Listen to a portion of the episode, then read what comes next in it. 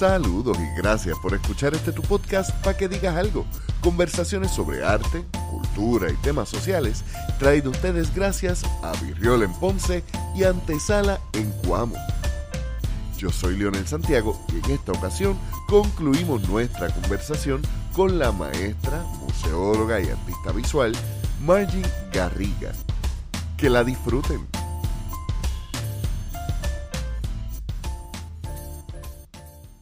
Porque yo veo hasta con Titan y yo veo anatomía humana hasta más no poder en esos dibujos.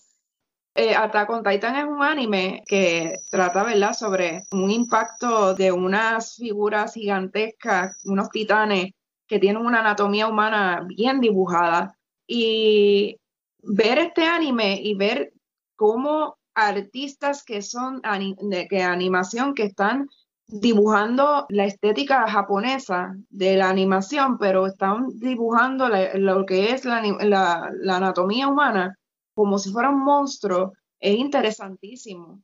Y para mí eso es arte también. Hay museos de Japón que eh, dentro de sus colecciones eh, permanentes hay pinturas de anime. y yo digo, wow, esto es para que podamos abrir los ojos y entender que hay espacio para todo, siempre y cuando ese arte que estemos plasmando es un arte que crea una experiencia, que el concepto esté tan bien desarrollado que pueda ser un buen trabajo para presentar, pero a la misma vez un buen trabajo de impacto para la sociedad. Y ahí entonces yo pues digo que sí, que todo puede ser arte, mas no todos podemos en convertirnos en lo que para mí yo pienso que es, es el artista. Para mí yo pienso todo puede ser arte, porque sí, estamos utilizando elementos del arte, que así que se define como tal la, una de las definiciones de arte es utilizar los elementos del arte, que los elementos del arte está línea, textura, color, espacio, forma, y un trabajo que tenga es ya de, de por sí es arte, ya automáticamente el uso de esos elementos, sea uno solamente o todos los elementos, es arte. Ahora, ese arte hace que, ese, que, que lo, que lo que plasmó esa persona se convierta en artista, ahí está la... Ahí Sí, eh, eh, a mí me, siempre que puedo, cuando hablamos de arte, me encanta usar este ejemplo por joder. Este, yo tengo una larga discusión con mucha gente que dice que, por ejemplo, el DJ no es un músico y que eh, el rap, por ejemplo, no es música. Y es como que no. Eh, vamos a. El rap es música, punto. Eso es definición básica. Pero la definición de del DJ como arte porque el DJ no es solamente, eh, mucha gente piensa que ser DJ es poner una pista o una canción en un tocadisco o en una computadora y ya. Sin embargo, no. Hay una forma de DJing que se llama tornamesismo, turntablism, donde usa el plato como un instrumento musical y yo siempre digo, mira, eso es como decir un guiro digital, porque es la, la manipulación de los sonidos ya pregrabados, remezclados de una forma totalmente distinta. Y entonces siempre uso la analogía que, usó eh, Chuck G, que murió, si no me equivoco, recientemente, un rapero que era también un excelente músico, que él decía, decir que un DJ no es un músico porque no está, entre comillas, tocando lo que tú consideras un instrumento musical, es decir, que como para ti la pintura es arte, la fotografía no lo es. Muy bien, y estoy totalmente de acuerdo, además de que nosotros no sabemos el proceso que pasó ese DJ, porque si estamos definiendo de que el DJ no es, no es músico porque tiene un plato, y si el DJ hizo sus propios ritmos, lo, modificó en una computadora y lo puso después en, en el sistema, ese proceso no lo sabemos. Y no solamente eso, y quiero, ah. quiero tener claro, por ejemplo, incluso el tú coger una lista de canciones y mezclarlas correctamente, tú tienes que tener en consideración la métrica eh, los BPMs, los beats per minutes, eh, tienes que tener consideración también armónica, porque un DJ que no sabe mezclar va a coger cosas que son disonantes e incómodas y no va a saber sincronizar correctamente, que, que, es como tú dices, hay todo un proceso que se va trabajando. Simplemente yo creo, volviendo a lo que estábamos hablando cuando hablábamos al principio sobre el arte pop o el arte en la cultura popular, es que como que hay una resistencia a aceptar como arte la utilización de, medios nuevos. ¿Estás de acuerdo? Estoy muy de acuerdo. Pienso que hay una resistencia y cuando alguien lo hace, que esto es lo curioso, cuando se hace y la persona cree, eh, o sea, eso es algo también bien importante, cómo tú vendes la idea. Pero esta, esta, esta venta de idea, que no se tome mal, ¿verdad? El concepto de venta, porque, ¿verdad? Eh, no como mercadear, sino cómo tú trabajas ese concepto para que eh, la gente sepa, esto es arte. Y entonces, entonces el discurso del debate, pero es que eso no es arte. Y entonces, cuando eh, la, persona artística empieza a depurar y decir, esto es arte porque uno, dos, tres, e, esto yo lo defino arte porque para mí esta es una expresión y yo lo hago de esta manera y, y, esta, esta forma en que yo lo hago, yo hago estos sonidos y estos sonidos para mí representan esto. Y depura el concepto tanto que suena tan interesante y, decimos, ok, pues mira, sí, de, quiero escuchar más de lo que hace. Y ahí entonces es que se convierte en esa idea en artista. Correcto, por eso fue que yo dije que todo puede ser arte, pero ¿acaso podemos todo ser, todo lo que es arte, eh, esa expresión, esa manifestación, puede convertir a la persona en artista? Ahí está. Exacto. Todo el mundo ha hecho un dibujo, ha escrito un poema y ha tomado una foto. Correcto. Eso no quiere decir que todos seamos poetas, dibujantes ni fotógrafos. Correcto. Y ahí es donde creo que empezamos a definir la diferencia entre una destreza y una propuesta artística. Y ahí volvemos la palabra, la propuesta. Es lo que lo convierte de una destreza en arte. Correcto. la destreza de escribir, escritores somos todos, en, el sentido de que todo el mundo, en el sentido de que todo el mundo escribe. Así que todos somos escritores, no porque ser escritor significa escribir con unos propósitos, el trabajar unas cosas con una propuesta, con una idea, el ser fotógrafo, todos tenemos un celular, todos hemos tomado una fotografía.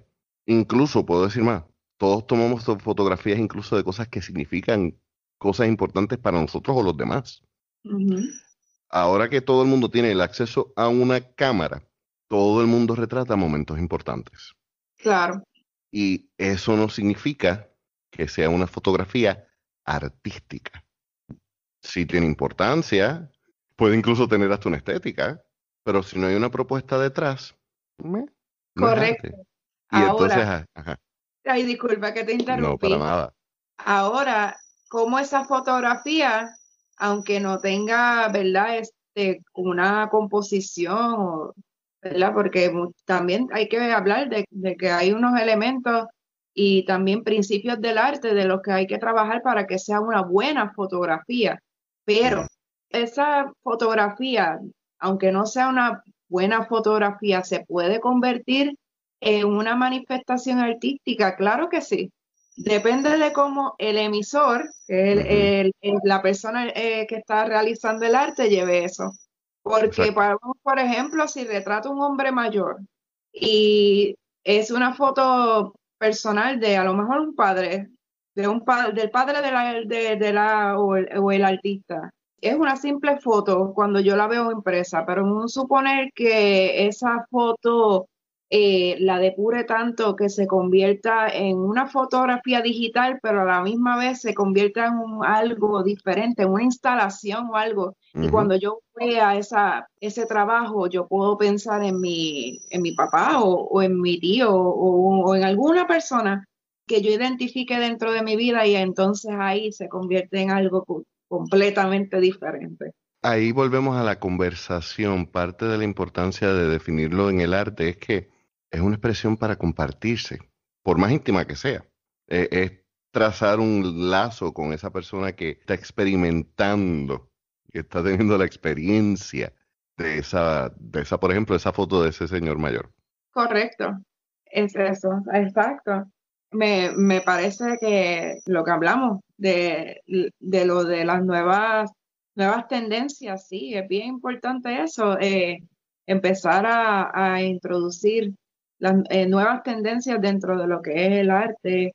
Y también eh, quería añadir que no temer a las personas que estén haciendo arte, no temer en seguir trabajando y seguir elaborando y también escuchar crítica constructiva, porque la crítica constructiva es lo que también nos, nos, eh, nos hace percibir desde otra mirada que es lo que nosotros debemos empezar a mejorar. Eh, la crítica constructiva también es bien importante para nuestro desarrollo y debemos también pensar que estos grandes maestros que hoy día tanto conocemos también hicieron sus piezas malas.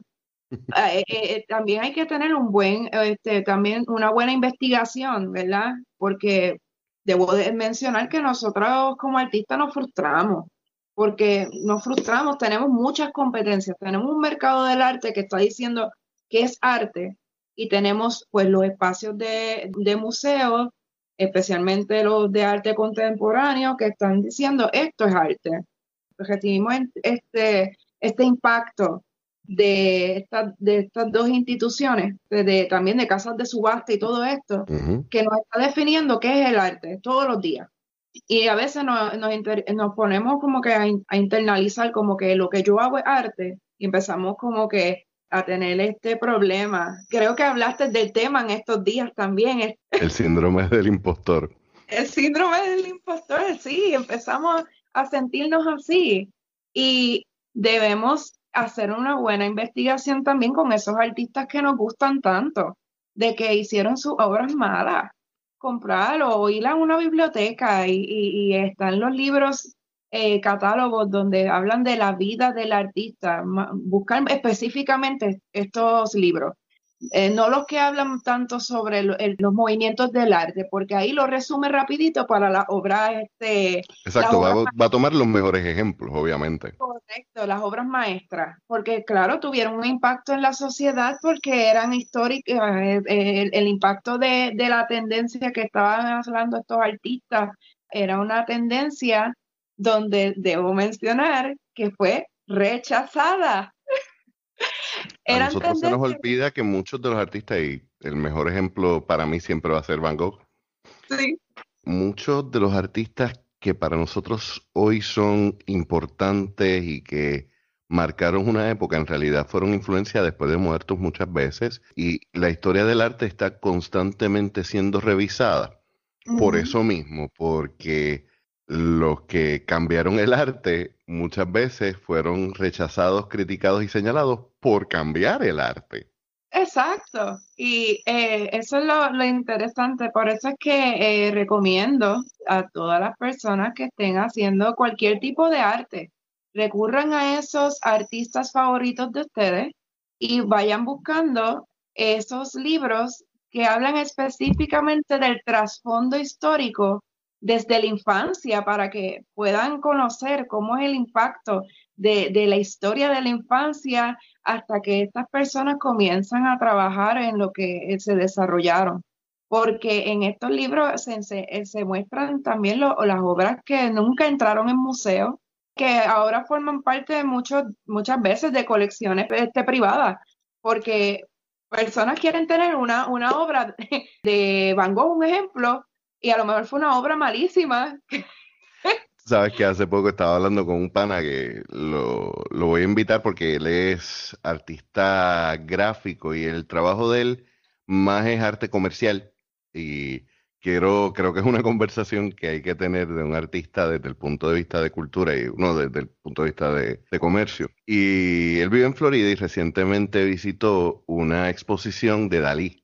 Y él me dice, ah, yo estaba bien pompeado porque decía que íbamos a ver obras que que no se habían visto. Y entonces me dice que para él fue cool, pero underwhelming, porque él me dice, yo lo que quería era ver las obras de Dalí, pero yo no soy súper, súper fan de Dalí. Lo que tenían ahí era una eh, eh, colección privada de estas personas millonarias en Florida. Y en realidad son bocetos, estudios, obras a medio terminar. Es como que, mano, esto hubiera estado bien brutal si yo fuera súper fan de Dalí. Como artista está cool. O sea, como, como persona que, que hace arte y que, que, conoce de historia del arte, está chévere, pero no era lo que yo quería ver. Este, son estas colecciones que pues muchos coleccionistas privados quieren poseer un, un Dalí o un Van Gogh y tienen una obra que nunca la vemos en el, entre las maestras porque eran malísimas. Pero sigue siendo un Dalí o, un Van Gogh. Mis favoritos son, o las exposiciones favoritas mías, cuando incluyen los bocetos y la fiesta final, porque ahí es donde nosotros rompemos con, con el que una, un artista, un artista es perfecto. Y es que hay un desarrollo completo, hay un estudio completo y eso lo hace tan rico el trabajo después de verlo, el final final. Sí, porque esto es un detalle importante. Hay que tener en consideración y en contexto el promedio de lo que se consideran obras, entre comillas, maestras. Fluctúa por artista entre el 8 al 20%. Ese 80% puede ser cosas excelentes, en comparación a los demás, hasta cosas malísimas, pero sigue siendo del 8 al 20%. Y a veces nosotros, cuando estamos trabajando, queremos que el 100% de nosotros sea tan bueno en comparación o mejor que el 20% de los que son las lumbreras pasadas. Y eso, eso nos crea un issue súper fuerte. Y quería tocar esto mismo porque recuerdo que cuando tomaste el taller conmigo, uno de los problemas que estabas teniendo a la hora de, crear, yo recuerdo que te hice una pregunta, porque tú me decías, es que a mí muchos de los profesores me decían que yo tenía que hacer el trabajo como fulano, con estas formas, y yo te pregunté, ok, pero... Ilustrativo. ¿Cómo? Me decían, tú, tú tienes que trabajar no ilustrativo. y yo te dije... demasiado. Y después con el tiempo me di cuenta, es que yo soy ilustradora. Exacto, entonces ahí yo te dije, ok, ya te dijeron qué es lo que ellos quieren que tú hagas, pero qué es lo que tú quieres hacer. Y quería tocar esto porque cuando tú te contestaste esa pregunta, lo digo porque yo con quienes hago los, talleres de bloqueo creativo, sabes que yo les doy un monitoreo tiempo después y sigo observando. Yo me he dado cuenta de, número uno, que tú has tenido una mayor libertad en explorar, pero como que eso te relajó. Como que, ok, yo tengo permiso de hacer lo que me dé la gana, porque ya yo probé que yo puedo hacerlo. ¿Cómo fue esa experiencia y cómo eso te ayudó a, a tu crear con tu propio lenguaje, como estabas hablando al principio? Pues fue bien liberador. Eh, luego de ese taller yo sentí que como que un tapón mental se fue y yo sentí que definitivamente yo tengo que fluir, pero ese fluir tiene que ser natural y tiene que ser como yo lo quiero expresar, no como yo espero que la gente vea que Margie hace sus trabajos para yo responder positivamente ante el mismo. Yo pienso que una de las cosas que yo trabajé en el taller mucho fue eso, buscar el que siempre, el que siempre mi trabajo tuviera una aceptación y quizás hasta, hasta debió tenerlo hasta rechazos para entonces ese rechazo sea parte del discurso también. Y me di cuenta de eso, fue, fue muy liberador para mí el que yo pude manifestarme después tal y como quería y todavía estoy en ese proceso de, desarrollo, pero ahora con, con el entendimiento de que yo soy libre, que soy artista y la forma en que yo plasmo las cosas va a ser diferente a otras personas porque yo soy Margie y Margie vive la forma, este, ¿verdad? Margie vive la vida de una forma bien diferente y percibe la vida bien diferente al otro o a la otra persona. Me di cuenta de eso. Y yo rapidito que salí de ese, de ese taller, yo fue como, ok, back to the drawing board Debemos entonces manifestarnos tal y como nosotros nos sentimos hacer, pero esa, esa expresión que sea también de una forma en que yo quiera crear una experiencia en, la otra persona para que entonces esa experiencia trascienda de mí a que esa, ese espectador, esa espectadora que, que tenga un contacto directo con mi pieza pueda también tener una experiencia propia o definir más lo que yo conceptualicé. Y ahí entonces me encontré. Sí, definitivamente. Eso fue algo que a mí me siempre me ha encantado porque yo creo que una de las cosas más importantes que hace el artista es eso, es el, para empezar, presentar su perspectiva del mundo. Eh, y cuando uno hace el arte teniendo en consideración primero eso, le da una tranquilidad porque entonces, ah, ok, yo no tengo que decir lo que dijo fulano, yo no tengo que hacer lo que hizo Sutano, yo. Parte de mi arte es mi huella digital, el timbre de mi voz, el trazo mío que yo lo decido.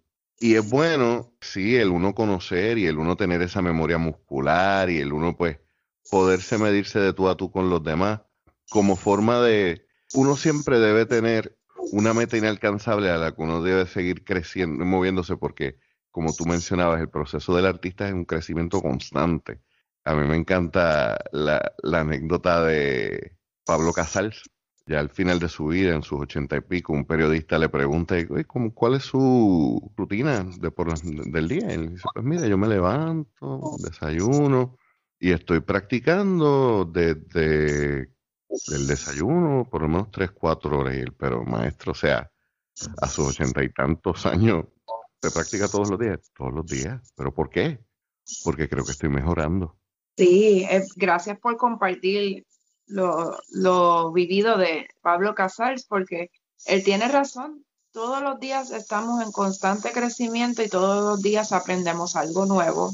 Y lo importante que se resume en todo esto es vivir, eh, hay que vivir porque, por ejemplo, las experiencias tristes son tan importantes como las experiencias eh, alegres que pasamos como seres humanos y eso es parte también del discurso plástico, es parte de la esencia humana, de la condición humana que nos hace que cada uno de nosotros nos conectemos porque esas condiciones, esa esencia nos conecta y eh, eh, plasmar eso y hacerlo en nuestro trabajo eh, con, el medio que sea es parte de nuestra vida y es parte de eso.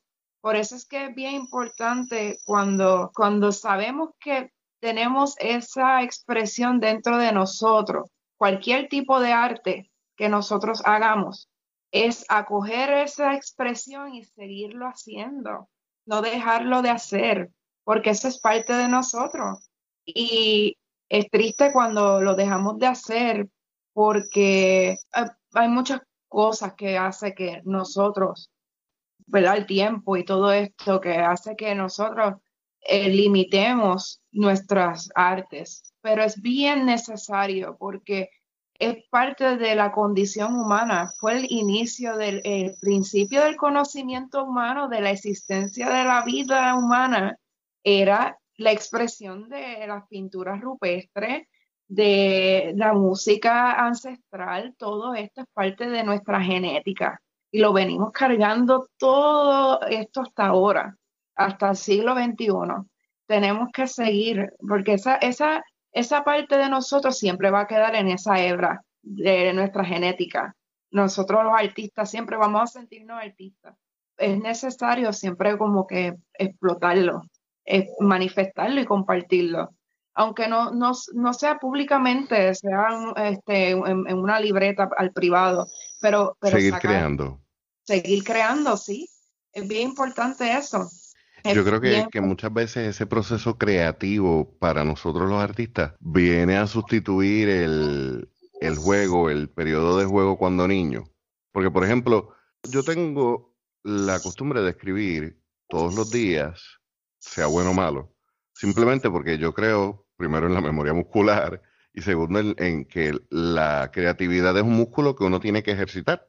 Y cuando llega el momento en que ya yo no tengo más nada sobre lo que quiero escribir, pues entonces para seguir escribiendo empiezo a pensar en qué cosas o qué formatos yo no he utilizado en la escritura. Y entonces, por ejemplo, durante María, además de cuando me harté de escribir poesía, escribí un libreto que estoy tratando de convertir en una película. Y luego de escribir poesía, como que ya dije todos los poemas que quería decir por un tiempo. Ahora estoy jugando con la microficción, con la micronarrativa, porque sigue siendo literatura, sigue siendo el medio. Las palabras para mí, yo siempre al principio decía, no, yo lo único que escribo es poesía. Y cuando ya me aburrí de la poesía, ¿qué pasa? Cuando ya uno dice, espérate, es que ya yo hice todo lo que quería hacer con esto, necesito como que... Y aquí es donde muchos dicen que están bloqueados y es que están aburridos. Es que ya lo hicieron todo lo que es esas... Llegaron a su límite de capacidad en cuanto a creatividad en ese formato. Entonces, pues le toca soltar esas herramientas y buscarse otras. Que creo que es algo que hemos conversado en privado en estos días, que me dice, yo creo que quiero experimentar otros formatos y creo que quiero experimentar otras influencias. Hay un proyecto que tienes y gracias porque ya estamos cerrando, gracias por el tiempo que hemos pasado. Ha sido una conversación mucho, sabía que iba a ser interesante, pero ha sido mucho más fascinante y he aprendido mucho más de lo que me hubiera imaginado. Tienes un proyecto de clases de arte. Estaba por ahí corriendo y tenemos en el Instagram tanto nuestro y obviamente eh, vamos a pedirte al final que nos des toda eh, tu información. Pero cuéntame de esto, clases de arte las estás haciendo virtual, presencial.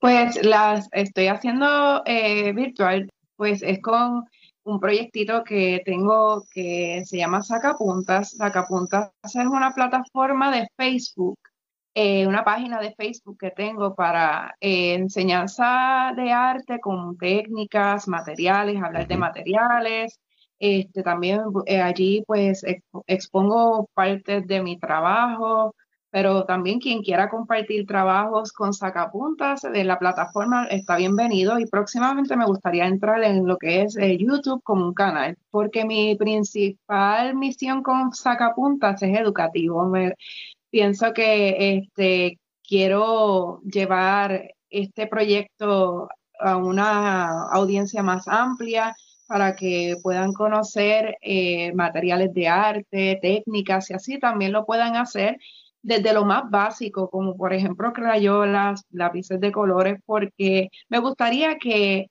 que, podamos entender que podemos crear arte con lo que tengamos, con lo que sea, eh, que no los limitemos y pues sacapuntas es para esto. Los talleres de arte que yo elaboré, el primero es eh, dibujo básico, con este eh, taller, pues eh, yo les enseño a los estudiantes principalmente lo que hago es una clase introductoria que es gratuita. Y esta clase me gusta mucho conocer el estudiante o la estudiante que esté participando.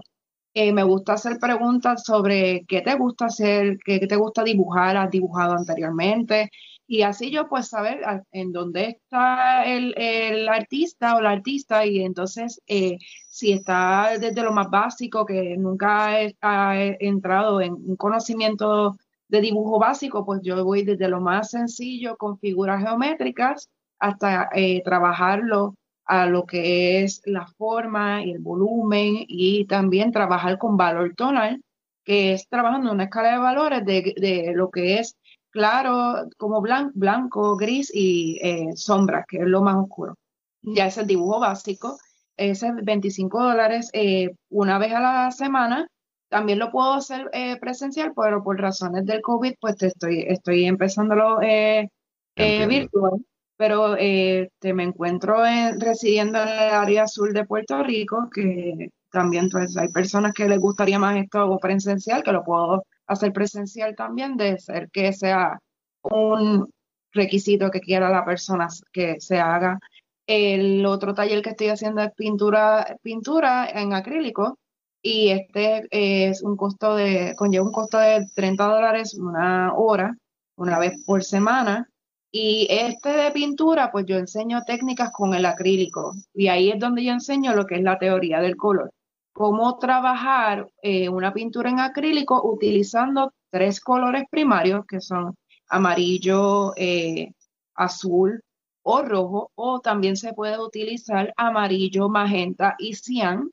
Ya te iba a preguntar cuál, en, en, en cuál de los dos lados de la discusión tú caes. Pues yo trabajo con los estudiantes, pues el de rojo, azul y amarillo, porque es el conocimiento que hemos recibido mucho de lo que es el color en teoría, pero cuando el estudiante vaya conociendo más sobre lo que es eh, la teoría del color, pues si desea aprender un poco más sobre los otros tipos de gamas que se obtienen de eh, los otros colores primarios, que en realidad para mí son los colores primarios, que es magenta, cian y amarillo, pues yo también lo enseño. Lo principal que quiero trabajar en el, en el taller de pintura es el conocimiento de teoría del color, que nosotros podemos crear una amplia gama de colores utilizando solamente cuatro colores. Claro, podemos añadir uno más que es el negro, eh, pero si queremos oscurecer un color, pues lo podemos hacer, pero yo siempre trato de trabajar con los estudiantes el que usemos azul, amarillo, rojo y blanco y creemos grises, utilizando esos tres colores primarios para trabajar los colores sombra. Utilizando este conocimiento que nos dieron los artistas del impresionista de que el negro no existe en la naturaleza, de que el negro es la percepción de muchos colores juntos, y nosotros vemos un color oscuro que pues lo denominamos negro, pero en realidad son los muchos múltiples colores juntos, y pues yo trabajo eso en el, en el taller de pintura con adultos, pues yo lo trabajo un poquito más avanzado y con, este, con eh, los niños, pues trabajo más en lo que es la mezcla de colores bien básica. Solamente colores primarios, colores secundarios y cómo con color frío podemos oscurecer y con un color cálido podemos aclarar. Y eso es ¿verdad? lo que yo trabajo en el de pintura. El otro es el de acuarela y el de acuarela también tiene un costo de 30 dólares y el de acuarela, también trabajo teoría del color.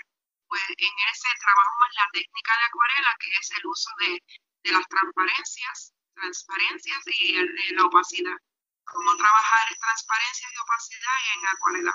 Y ahí me contestaste entonces la otra pregunta que tenía, es que eh, ¿Cuáles son las edades? Porque generalmente como que se especializan en ciertas edades. Pues yo eh, comienzo pues con seis años en adelante. Pues, eh, no hay un límite de edad. Eh, tengo estudiantes que tienen siete años, diez años y otra estudiante que tiene 30, 30 años y, y edad adulta, sí, este, otra persona de 60 años. Así que no hay límite de edad empiezo desde los seis años porque este, conocemos mayormente ya los... Este, ¿ah? Sí, que entiendo que después de cinco años como que sería un poquito difícil, ¿no? Pues se puede trabajar también, eh, pero ya como ya a los seis años, pues ya tienen un conocimiento de cuando mezclamos amarillo, rojo, pues sale anaranjado y pues ese conocimiento ya de lleno pues me ayuda mucho a mí como instructora a yo entonces recalcar nuevamente que cómo obtener los colores secundarios y así cuando trabajemos este, la técnica eh, en el caso de pintura, pues ya muchas veces los estudiantes ya tienen este conocimiento porque lo reciben de sus escuelas, de las mezclas de colores. en cuanto al dibujo, es porque también tienen un conocimiento de figura geométrica. En el dibujo básico trabajo mucho lo que es la figura geométrica, especialmente las esferas. Y si noto que eh, se necesita un poco más de práctica en alguna figura geométrica, en cómo dibujarla, pues entonces hacemos ejercicios. Ejercicios de cómo dibujar este, muchas veces círculos, grandes, pequeños, porque la, el dibujo básico, dibujar objetos, dibujar figura humana incluso, si lo vemos desde formas geométricas, como que nuestra, nuestro rostro como si fuera un óvalo, el, el cuello un cilindro, los hombros como un círculo y hasta podemos palparnos y podemos sentir que esas formas geométricas están ahí. Eh, los mejillas parecen círculos, este, tenemos esta parte de la nariz, este, la parte del frente, la punta, que parece que hay un pequeño círculo. Y si empezamos a, a abstraer las figuras humanas o el objeto con figuras geométricas, poco a poco, cuando añadimos el volumen con tonos grises y con tonos oscuros y también haciendo luces, podemos obtener una figura tridimensional. Y entonces eso es lo que trabajo mm. en el, taller. Me da risa por dos detalles. Entendiendo eso, puedo entonces también entender un poco más fácil la, la propuesta del cubismo, que es la, eso mismo, la de construcción en todo en formas geométricas abstractas. Y, sabes qué, Lionel, este, la película de Inside Out incluye una excelentísima escena de cómo eh, se abstrae la figura. Si has visto Hablando de arte en cultura popular. Sí. si, este, si has visto Inside Out, ¿verdad? Spoilers, para quien no la ha visto, spoilers.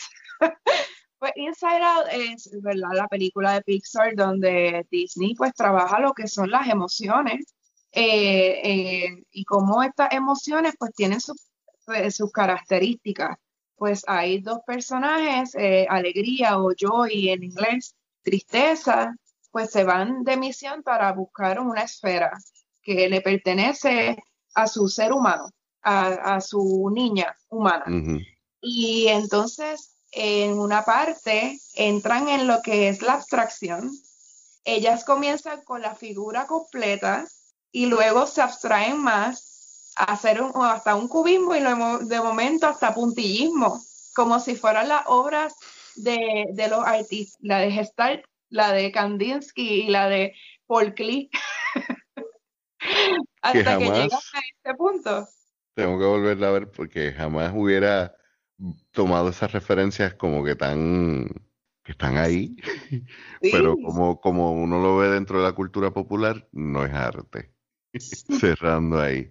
Gracias por esta conversación tan enriquecedora y tan interesante. Cuéntanos, eh, ya mencionaste, pero recuérdanos dónde te conseguimos, menciona dónde vamos a verte próximamente, mencionas ya lo del canal de YouTube, pero adelante.